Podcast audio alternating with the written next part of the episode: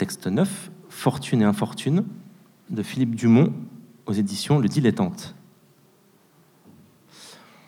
On a été long à dessouler.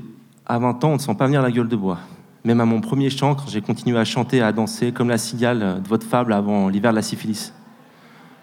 Même au premier passage à tabac d'Irina, un soir, on l'avait manqué de prudence. Même à la défaite d'Artak, au premier tour du tournoi de Kursk et de Minsk. Irina, elle a été la première à avorter. C'était courant en Union soviétique.